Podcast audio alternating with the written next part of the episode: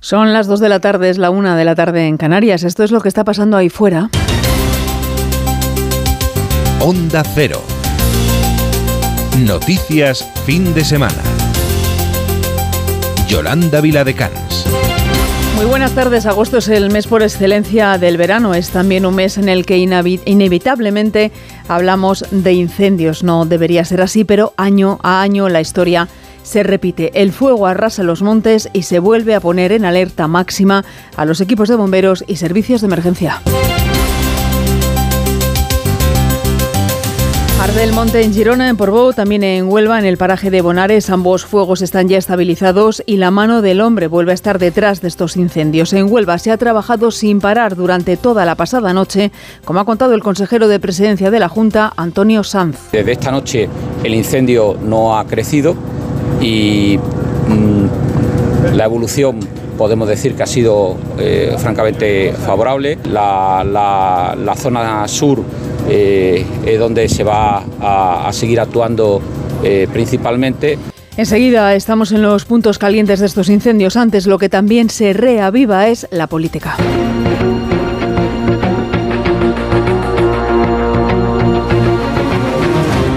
Partido Popular y Partido Socialista se enfrentan a una semana clave para los pactos de investidura. La próxima semana es la antesala de la primera gran cita de la nueva legislatura con la constitución de las Cortes prevista para el jueves 17 de agosto, una fecha determinante para la elección del jefe del Ejecutivo.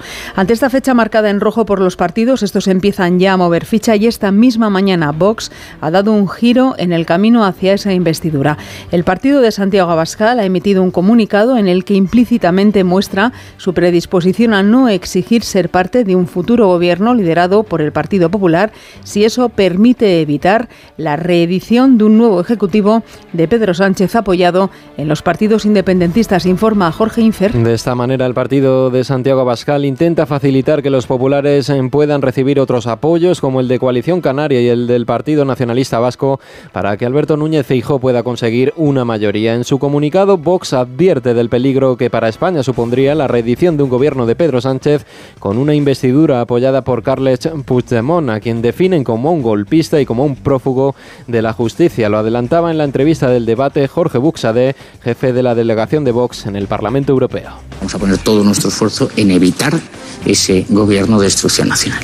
Señor Feijóo pues tiene la responsabilidad que con toda seguridad querrá asumir de intentar pues coser las alianzas suficientes para, para construir un gobierno que evite ese otro gobierno de destrucción nacional. Vox defiende esta decisión porque dicen no quieren ser la excusa de nadie para no avalar un gobierno que respete los fundamentos de la Constitución. Por ello, los de Abascal se comprometen a que sus 33 diputados apoyen una mayoría constitucional en el Congreso que evite esas amenazas. Este nuevo movimiento de Vox ha pillado al líder popular Alberto Núñez Fijó en Cambados, en Pontevedra, donde ha participado esta mañana en la llamada fiesta del Albariño. Allí ha calificado de avance en el marco constitucional la decisión de Vox Diego Cano.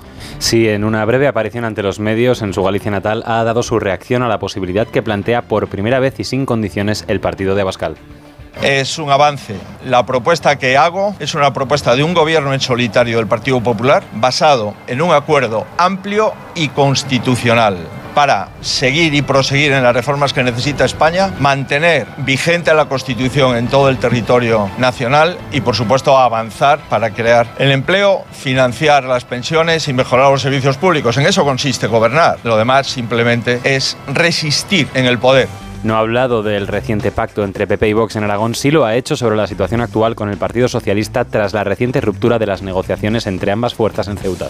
Lamentablemente el Partido Socialista también ha dicho no a reunirnos y empezar a hablar de lo que le importa a los españoles, que es la gobernabilidad. Y lamentablemente esta semana hemos visto cómo el Partido Socialista ha roto un preacuerdo para la gobernabilidad de Ceuta Núñez Feijóo ha hecho hincapié en que durante las próximas semanas va a estar trabajando en su proyecto de un gobierno basado en un acuerdo amplio y constitucional. Declaraciones en tierras gallegas del líder popular que ya han tenido respuesta desde las filas socialistas. Ha criticado el portavoz socialista en el Congreso, Pachi López, que al Partido Popular y a Feijó les importa poco lo que firman y el precio que pagan con tal de estar en el poder. Beatriz Miralles. El dirigente socialista ha reprochado a Núñez Feijó el acuerdo alcanzado con el partido de Abascal en Aragón, con el que lo único que quiere conseguir el líder popular, dice, es el poder. Feijó y al Partido Popular les importa poco lo que firman y el precio que pagan con tal de estar en el poder y tener el poder. Pero es que el precio lo pagamos todos los demás, porque son nuestros derechos y nuestras libertades las que se recortan. Por eso el Partido Socialista tiene la obligación política, pero también ética y democrática, de poner en marcha un gobierno que signifique justo lo contrario.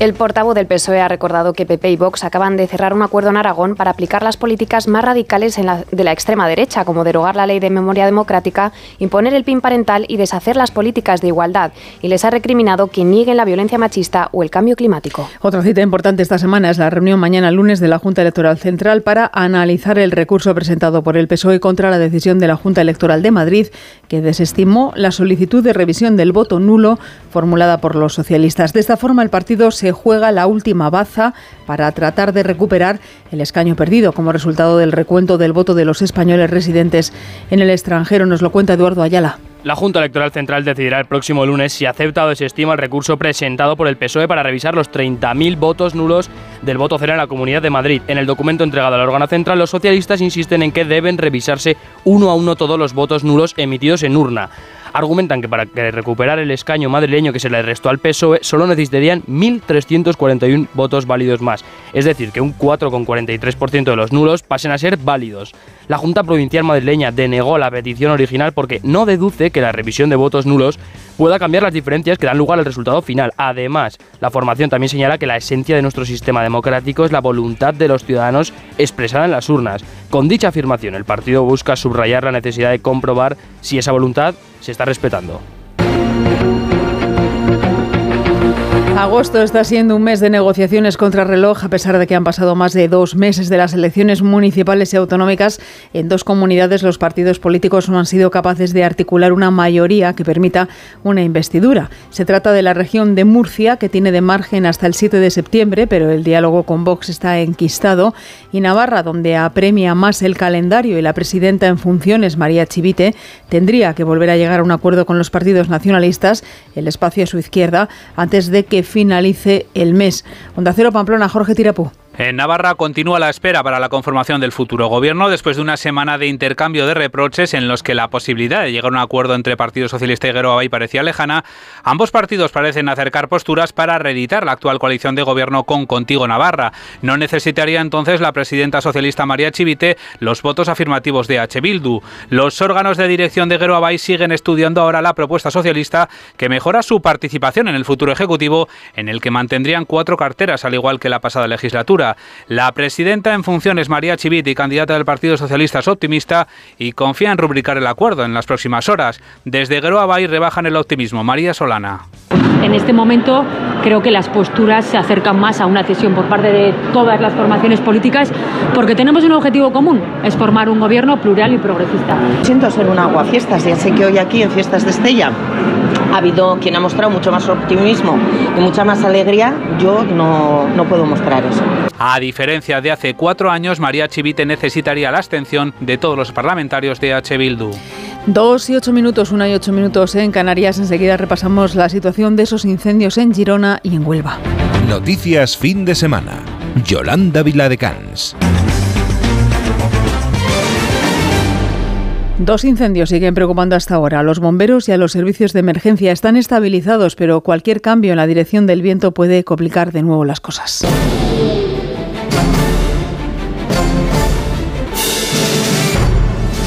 La última hora del incendio de Monares en Huelva trae buenas noticias. Está estabilizado gracias al intenso trabajo de los equipos de extinción y los evacuados han podido ya volver a sus casas. Ha quemado cerca de 450 hectáreas y se ha bajado a nivel cero de emergencia. Redacción en Huelva, Alicia Ramón.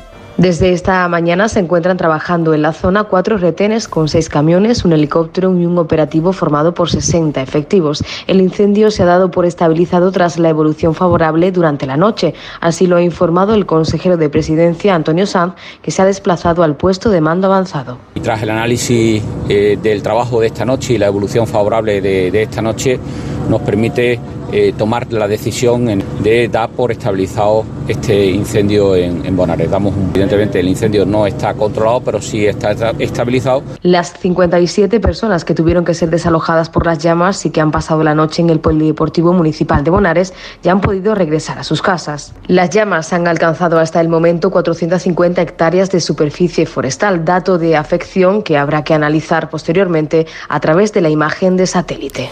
Mirada además a Portbou, el municipio costero de Girona, donde también en las últimas horas el fuego ha quedado estabilizado tras quemar más de 500 hectáreas, aunque sigue preocupando a la tramontana, que dificulta mucho el control de las llamas y que está previsto que sople fuerte hasta esta media tarde. Redacción en Cataluña, Albert Postils. Los bomberos siguen trabajando en dos puntos estratégicos del incendio forestal en el municipio catalán de Portbou un incendio que está estabilizado en el que trabajan 19 dotaciones terrestres y que ha quemado 573 hectáreas. Miquel Valencia es el subinspector de los bomberos de la Generalitat. Hoy tenemos como objetivo trabajar en dos puntos estratégicos donde tenemos una dificultad de acceso por la orografía. El objetivo es asegurar esta zona porque es por donde podría escaparse este incendio. El subinspector ha advertido que la previsión meteorológica indica que habrá tramontana hasta media tarde, por lo que no se aventura a pronosticar cuándo el incendio podría estar controlado y que el, el incendi seguís en El incendio sigue en fase de estabilización. La meteorología nos hace ser prudentes y seguiremos trabajando en este sentido. Y seguirem treballant en aquest, en aquest sentit. De hecho, la intensidad del viento hace prever al cuerpo que los aviones tampoco podrán operar en la zona este domingo. Los bomberos también han recordado que ya se han levantado los confinamientos y que se ha reanudado la circulación de vehículos por la Nacional 260. Las altas temperaturas conllevan importante riesgo de incendios forestales, por ello es preciso extremar las precauciones y no solo para preservar nuestros bosques, también para evitar golpes de calor que pueden poner en peligro nuestra vida. Por eso es bueno no echar de menos las recomendaciones que nos llegan desde el Ministerio de Sanidad ante la tercera ola de calor que se nos viene encima, Lucía Sanz. A las puertas de una tercera ola de calor que llegará la próxima semana, el Ministerio de Sanidad ha elaborado un decálogo de recomendaciones para disminuir los efectos que las temperaturas excesivas pueden tener sobre la salud, especialmente los grupos vulnerables. Entre estas medidas se encuentran usar ropa ligera, reducir la actividad física o evitar comidas copiosas o bebidas con cafeína y alcohol, que pueden favorecer la deshidratación. Así afronta el calor la población. Una de las mejores actividades es irme al pueblo, desconectar allí, que hace mucho más fresco que en las ciudades, y hacer esa típica actividad tan, tan poco usual durante el año para los que viven en la ciudad, como puede ser poner una silla en la puerta, agua fresquita, e intentar pasar como se pueda estas temperaturas tan excesivas. Tras dos jornadas de temperaturas más bajas de lo habitual a causa de la borrasca Patricia, a partir de hoy se iniciará una subida progresiva con un calor intenso en buena parte de España. Esto se debe a la llegada de una masa de aire cálido procedente del norte de África. Es probable que se prolongue durante buena parte de la semana. Y ya que estamos, vamos a saber cuándo empieza esa ola de calor, Alberto Maruán. Sí, la tregua por la barrasca Patricia se ha acabado y ahora llega la tercera ola de calor de este verano, que viene con más fuerza que otras. Respecto a esta jornada de domingo, predominarán los cielos nubosos o despejados en gran parte del país, con unas temperaturas que irán en aumento en el tercio norte peninsular, norte de Baleares y áreas del Levante. Las provincias más castigadas por el calor serán Badajoz, Córdoba, Jaén y Sevilla, que superan los 40 grados de máxima. Se esperan cielos nubosos en el norte de Galicia, en el área cantábrica y en Cataluña, con probables precipitaciones. No se descartan nubes en Baleares ni en el norte de las islas de mayor relieve en Canarias. Viento fuerte en el norte y nordeste en Galicia, así como de levante en el estrecho y de tramontana en Ampur Rachas también en las islas y especial aviso en el Bajo Ebro con vientos muy fuertes. La semana que viene, como avisábamos antes, tengan precaución con las altas temperaturas y sigan con las medidas recomendadas por el Ministerio de Sanidad. Y con el calor, además, la sequía que deja un mapa en algunas comunidades muy preocupante como en Andalucía, Castilla-La Mancha y Murcia. En Cataluña, por ejemplo, a partir de mañana se puede sancionar a los ayuntamientos que incumplan las restricciones de agua establecidas. Vamos a volver a nuestra redacción en Cataluña con Albert Postils. 24 municipios de Cataluña han entrado por primera vez en situación de emergencia por la sequía una fase que recoge las medidas de ahorro de agua más severas. En este sentido, se limita el consumo máximo de agua a 200 litros por persona y día, se reducen en un 25% los usos industriales y recreativos del agua y se prohíbe regar cualquier zona verde y agrícola, lavar vehículos o llenar piscinas. Los encargados de asegurar el cumplimiento de las restricciones que entrarán en vigor la próxima semana son los ayuntamientos. De hecho, de los 24 municipios que entran en fase de emergencia, la mitad incumplen las dotaciones del plan de sequía. Onda Cero. Noticias fin de semana.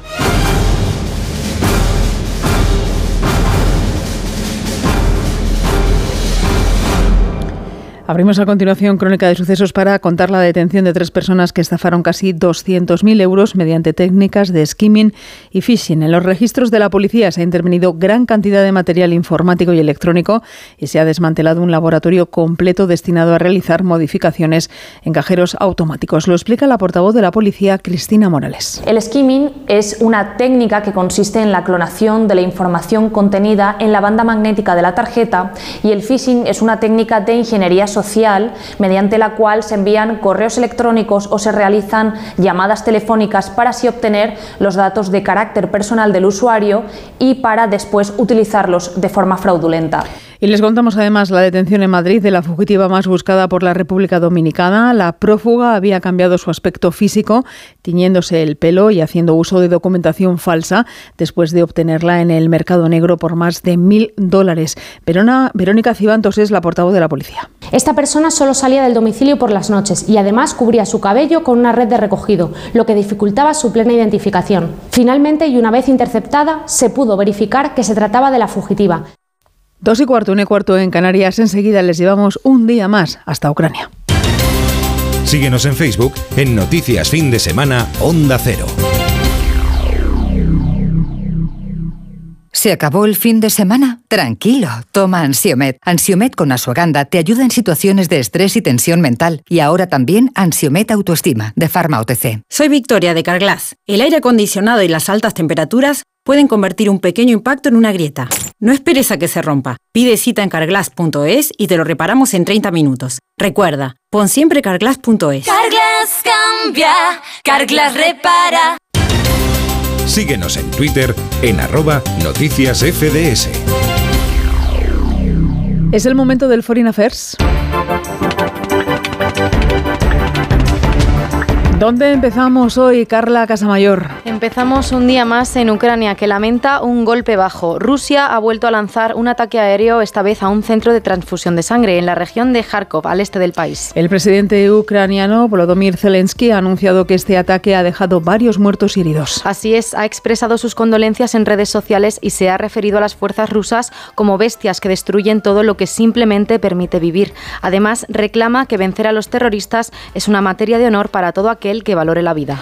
Ucrania apunta también un nuevo ataque en la región del Donetsk. Sí, se ha cobrado dos muertes, aunque según el gobernador de la región, Pablo Kirilenko, el número de víctimas podría aumentar. Advierte también de que cada criminal de guerra será castigado. No nos vamos muy lejos, Carla, porque Europa Central está sufriendo un temporal que deja verdaderas calamidades en pleno verano. Cuatro personas han muerto ya en Eslovenia por las lluvias torrenciales que han dejado al país en alerta roja. Y en Alemania están con la nieve por los tobillos. Nieve y granizo. En Austria también se han cerrado varias carreteras y los meteorólogos advierten de que el temporal se extenderá sobre Bosnia y Croacia. Nos vamos ahora a Níger, donde termina hoy ese ultimátum que la Comunidad Económica de Estados de África Occidental había marcado para reponer a Mohamed Bazoum, el presidente derrocado tras el golpe de Estado del pasado 26 de julio. La incertidumbre es lo que reina a partir de ahora ante una posible intervención militar que de momento solo ha recibido el visto bueno de Benín, Costa de Marfil, Senegal y Nigeria. Ampliamos detalles con nuestro corresponsal de Onda Cero en Níger, Alfonso Masoliver.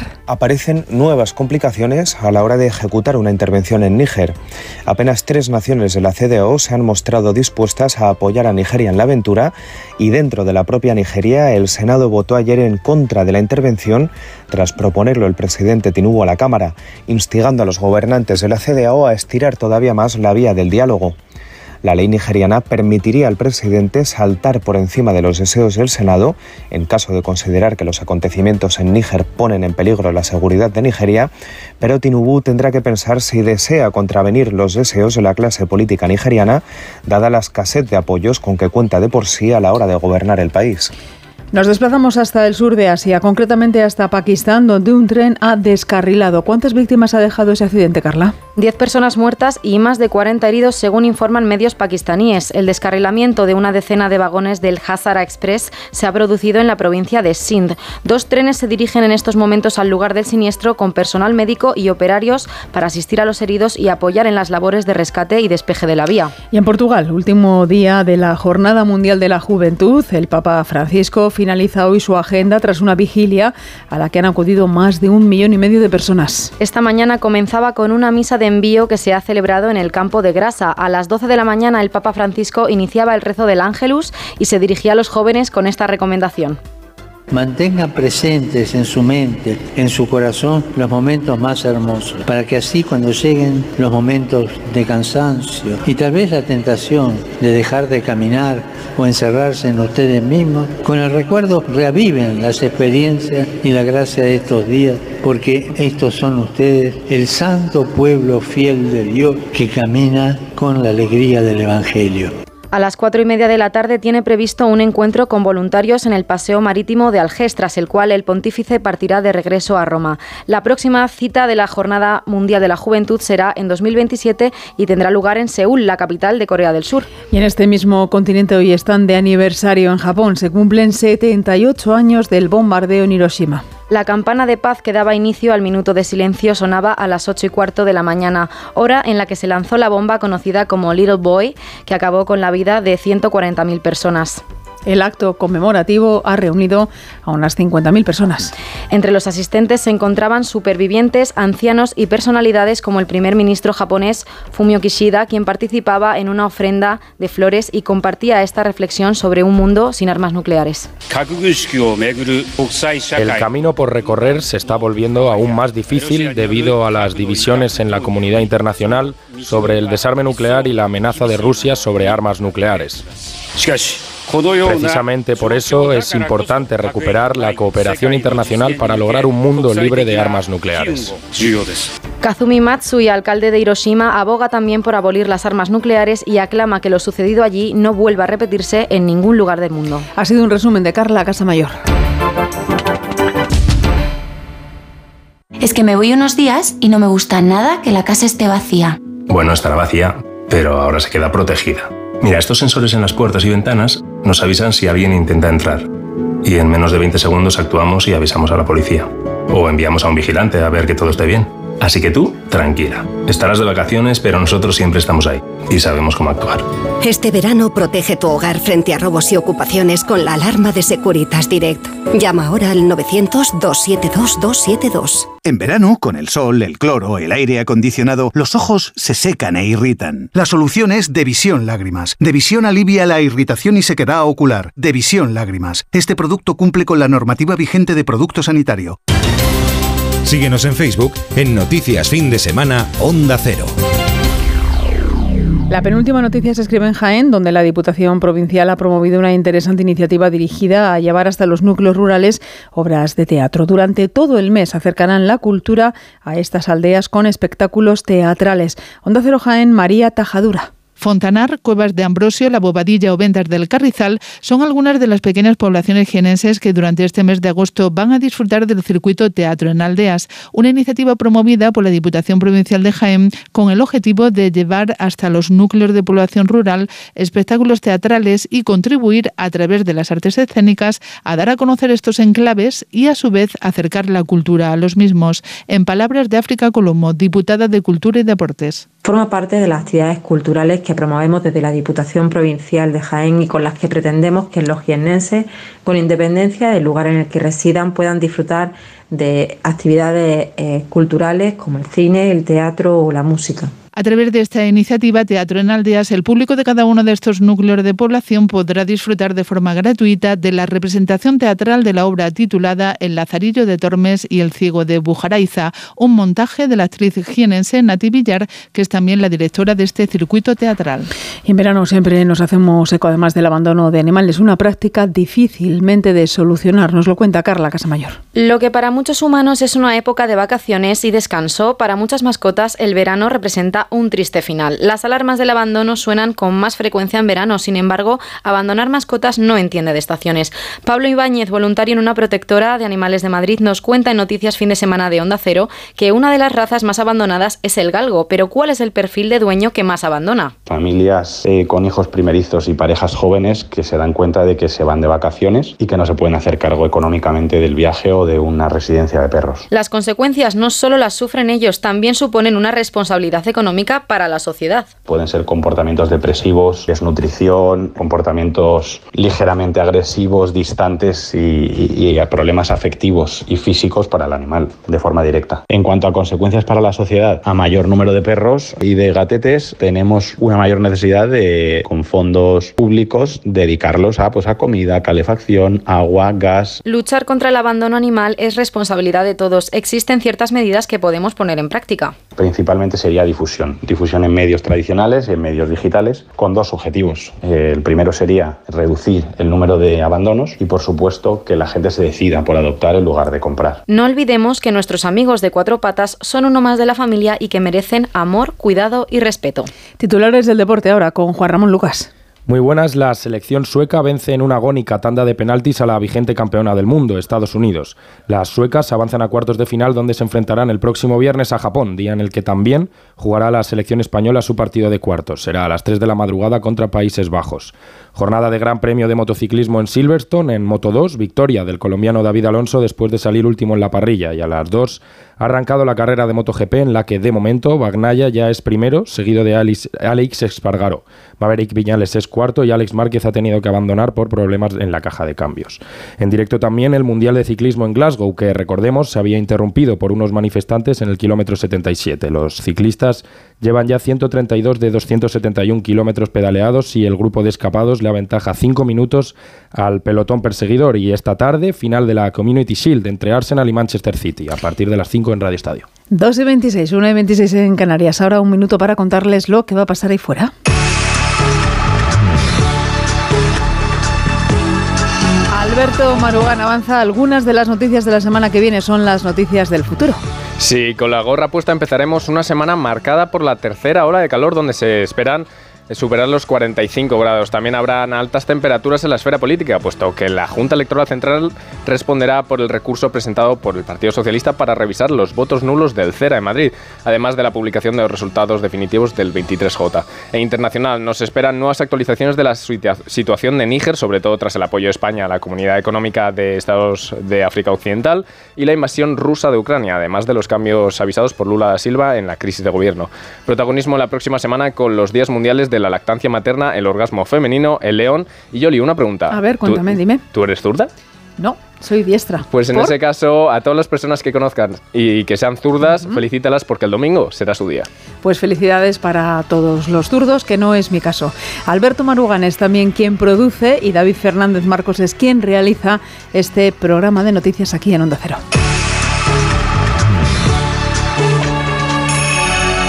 Noticias fin de semana. Yolanda Viladecán. Programa que vamos terminando, nos despedimos hoy, lo hacemos como siempre con música y con un sonido muy fresco que nos acerca a este grupo íntegramente femenino. Y si empiezo a mirarte, y si todo es posible, y quedamos un viernes, y tú luego me escribes, y si voy a besarte